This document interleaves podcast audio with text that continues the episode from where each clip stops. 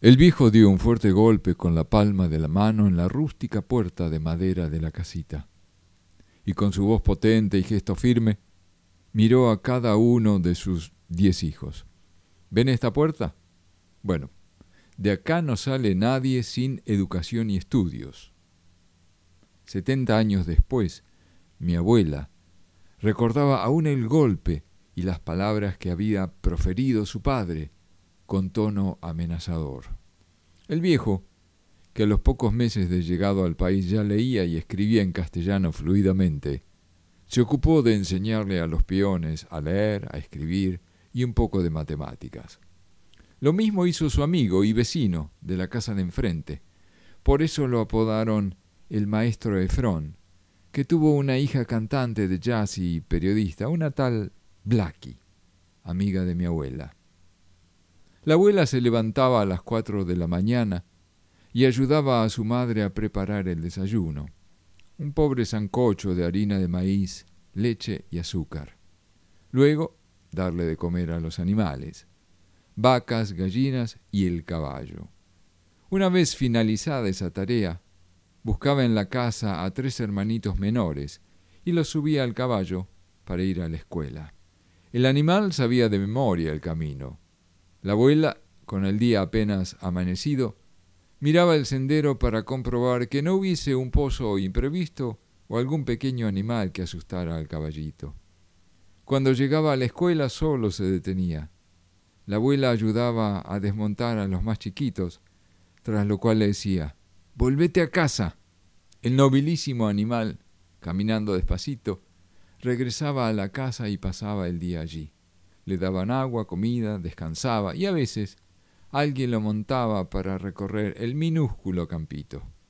Horas después, la bisabuela lo desataba del palenque y le decía, anda a buscar a los chicos. Ellos esperaban a la entrada de la escuela y lo veían llegar por el sendero con paso lento. Así, cada día, de cada mes, de cada año, de toda la escuela primaria de los chicos. Luego de la escuela, los más chiquitos, a jugar y la abuela a partir de los 10 a trabajar en el campo. En Barcelona vivía en la calle Jocs Florals, Juegos Florales.